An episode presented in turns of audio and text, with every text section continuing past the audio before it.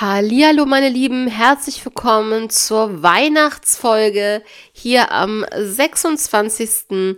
Dezember, zweiter Weihnachtstag. Ich freue mich sehr, dass ihr dabei seid und wünsche euch fröhliche Weihnachten. Ich habe heute zwei Fälle aus Schweden mit dabei. Einmal aus den 1990er Jahren und einmal aus dem Jahr 2005. Ihr könnt gespannt sein und ähm, ich würde sagen, wir starten sofort.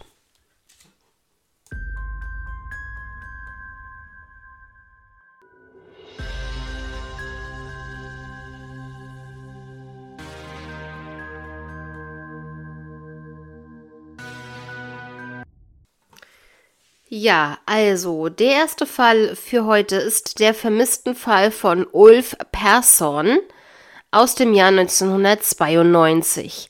Ulf wurde 1966 in Schweden geboren und ist in Helsingborg aufgewachsen. In der Nacht zum 4. April 1992 war er 26 Jahre alt und verließ ungefähr um 1 Uhr seine Wohnung. Und zwar wollte er in den Nachtclub Maxim und äh, später wollte er dann noch weiter zu einer Afterparty eines Freundes und äh, ist dann mit dem Taxi zum La Ladan, glaube ich heißt das, Ladan bei Österleden gefahren. Was dann passiert ist, keine Ahnung. Es gab äh, jedenfalls oder es gab dann eine Vermisstenmeldung für Ulf Persson. Und was halt so ein bisschen komisch ist, ist, dass er in den nächsten Tagen, in den Folgetagen noch gesehen wurde. Zum einen am 5. April 92 in einem Restaurant und zum anderen am 6. oder 7. April in einem Bus. Da wurde er wohl gesichtet.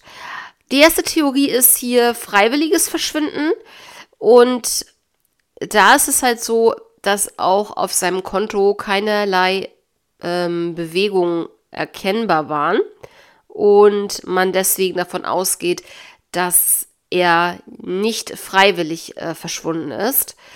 Und ähm, ja, Unfall und Suizid hat man auch ausgeschlossen. Natürlich, Unfall kann auch immer sein, aber so Suizid, er war halt nicht depressiv oder ähnliches und das hat man dann auch so ein bisschen weggelassen. Ähm, dritte Theorie, ein Verbrechen. Ja, also ähm, es gab wohl Infos, ähm, die die Polizei erhalten hat, dass seine Leiche in einem Naturschutzgebiet liegen soll. Dann ähm, wurde natürlich dieses Gebiet äh, mit Leichenspürhunden abgesucht, aber nichts weiter wurde gefunden. Die Beschreibung jetzt nochmal von Ulf Persson. Er verschwand zwischen dem 4. und dem 7. April 1992. Er war 26 Jahre alt, kräftig, 1,84 Meter groß, Hellblonde Haare hatte er und er trug ein weißes T-Shirt, Blue Jeans und Cowboy-Stiefel, was ich natürlich äh, ziemlich, äh, was ich auffällig finde. Ähm, ja, aber für die damalige Zeit ja völlig normal. Und ja, der Fall von Ulf Persson ist ein Missing Cold Case. Also Leute, meines Erachtens ist es ähm, ja, also es muss irgendetwas passiert sein, ähm, nachdem er vom Taxi abgesetzt wurde oder schon im Taxi. Was ist da passiert? Ne? Also danach hat sich die Spur im Sande verlaufen. Man weiß nicht, wurde er jetzt wirklich abgesetzt. Ähm, also ich habe auch keine Infos, dass irgendwie die Taxifahrer dazu befragt wurden ähm, könnte ich mir natürlich vorstellen, aber so öffentlich wurde das jetzt nicht ähm, gemacht, dass da ähm, gesagt wurde, ja, es wurde dort eine Befragung durchgeführt. Das konnte man jetzt so nicht ersehen. Ähm, deswegen, was ist da mit ihm passiert? Wo ist er hingekommen? Wo ist er hingefahren? Ist er wirklich noch zu dieser Aftershow-Party gefahren, beziehungsweise zu dem ähm, anderen äh, Objekt? Und äh, ist er da überhaupt angekommen?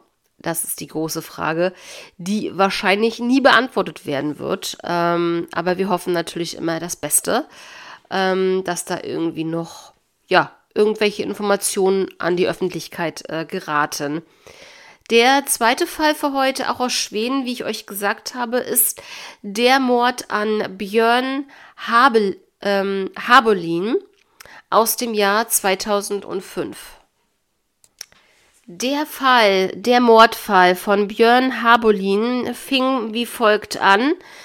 Und zwar fand man an der Schleuse von Stockholm am 3. März 2005 ein, ähm, fand man ein Paket, ein großes Paket vor, welches mit äh, Müllsäcken und Plastiktüten zusammengeklebt wurde. Und äh, dieses befand sich auf dem Eis unterhalb der ähm, Zentralbrücke vom Stadtteil Södermalm. Ja, das ist der Stadtteil. Mit einem Bootshaken stocherten die Männer, die dieses Bündel fanden, ähm, in das Paket und ähm, ja, haben dann leider sehen müssen, dass es dort äh, ja Überreste eines Menschen drin waren, äh, inklusive Kopf. Wie gesagt, das war der 30. März 2005. Polizei alarmiert, alles klar, ähm, zum Gerichtsmediziner gebracht, äh, die Überreste und so weiter, so das, was immer so ähm, dann abläuft. Ja, aber wir hatten natürlich nicht den vollständigen Körper. Das hat sich dann langsam aber sicher äh, dann geändert, als der nächste Fund ähm, hereinkam, und zwar am 10. April 2005, wurde eine Sporttasche gefunden. Und zwar im Dunwigs, äh, Dunwig-Stuhl. Das ist ähm, Dunwig-Kanal in Stockholm direkt. Es äh, waren hier in der Sporttasche weitere Leichenteile zu finden, die derselben Person ähm, zugeordnet werden konnten, die man ja schon am 30. März fand, inklusive den Oberkörper, den hat man dort in der Sporttasche dann auch aufgefunden. Unweit dieser zweiten Fundstelle hat man dann am 23. April 2005 weitere Leichenteile dieser speziellen Person ähm, gefunden. Zahnärztliche Unterlagen haben dann bestätigt, dass es sich hierbei um den 46-jährigen Björn Habolin handeln sollte. Und der wirklich, ähm, ja, wie man es ja schon erkannt hat, äh, da äh, zerstückelt wurde, aber professionell zerstückelt wurde. Und das gibt natürlich den Ermittlern so ein bisschen Kopfzerbrechen, denn wenn es jetzt ähm, jemand, ich sag mal, ein Normalo wäre, der würde ja natürlich professionelle Zerstückelungen nicht, ähm, ja, durchführen können. Ich sag es mal so. Ne? Also ist es natürlich hier äh, die Frage, ist es ein Arzt, ist es ein Metzger, der weiß, was er tut. Wer könnte ihn so ermordet haben und dann gleichzeitig natürlich zerstückelt haben? Ja, die richtige Todesursache wurde in diesem Fall nie veröffentlicht. Gut, vielleicht hat man jetzt die Todesursache jetzt auch nicht wirklich finden können, das weiß ich natürlich nicht.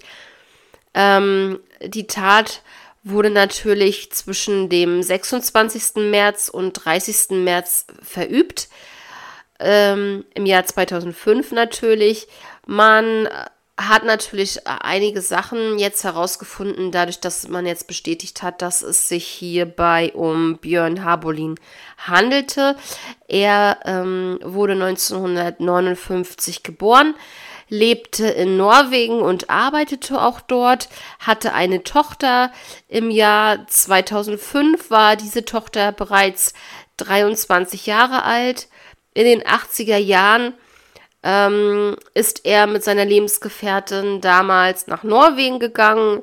Die beiden trennten sich und sie ist dann wieder nach Schweden, nach Stockholm gegangen.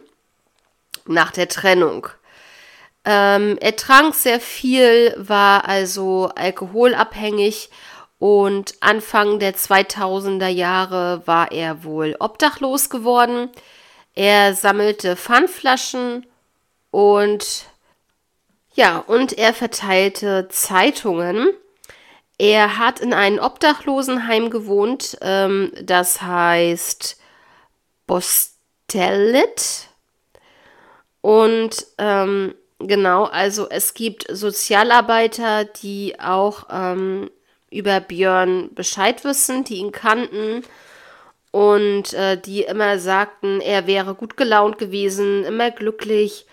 Ähm, dann hatte er aber auch irgendwie eine zweite Seite, dass er halt viel weinte und äh, viel oder sehr, sehr oft traurig war. Ja, er hatte aber keinerlei Feinde, zumindest ähm, hat man dann nichts von gewusst. Das letzte Mal, als er gesehen wurde, war am 26. März 2005 und ähm, der erste Fundort, der ist unmittelbar in der Nähe zu diesem Obdachlosenheim. Und äh, ja, nicht nur der erste Fundort, auch die weiteren Fundorte sind in der Nähe von diesem Obdachlosenheim. Und äh, jetzt kommen wir mal zu den Theorien. Sorry, da bleibt mir schon wieder die äh, Stimme weg. Ähm, wir haben hier bei ihm jetzt in dem Fall zwei beziehungsweise nein drei Theorien. Theorie Nummer eins: Es war ein fremder Täter. Dafür gibt es aber leider keine Beweise. Ähm, Theorie Nummer zwei, der Täter stammte aus dem Obdachlosenmilieu. Das heißt, ähm, gab es hier eine Beziehung zwischen Täter und Opfer? Kann gut möglich sein.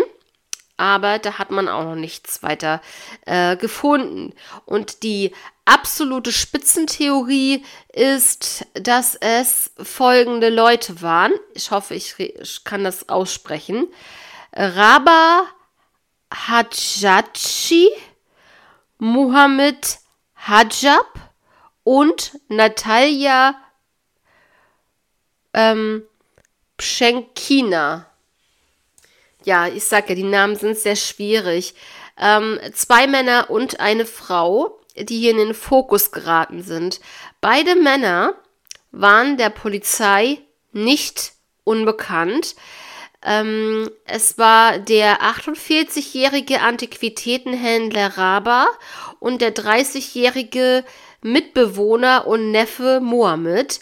Beide waren wohl Täter eines Raubmordes an einem Regisseur, der war 40 Jahre alt, hieß Robert Eyerot und ähm, beide wurden äh, wegen diesem Raubmord festgenommen und verurteilt im Dezember 2005. Ähm, denn dieser Regisseur wurde am 6. Juli 2005 tot in seinem Haus aufgefunden. Diese Natalia wurde auch mit angeklagt als dritte Person, ja. Und ähm, Genau, also ähm, vor seinem Tod, vor dem Tod des Regisseurs, wurde er bedroht und er hat auch seine Adresse versucht zu schützen. Aber das hat nicht ganz äh, funktioniert. Er ist dann leider dort ermordet worden. Beide Täter waren im selben Obdachlosenheim und kannten auch Björn. Jetzt einmal zu dem Fall ähm, von Björn. Das ist natürlich schon mal so ein klein an, kleiner Anhaltspunkt. Beide waren dort vor Ort und kannten ihn. Die Wohnung der beiden Männer, also von Raba und Mohammed, wurde natürlich auch ähm, durchsucht.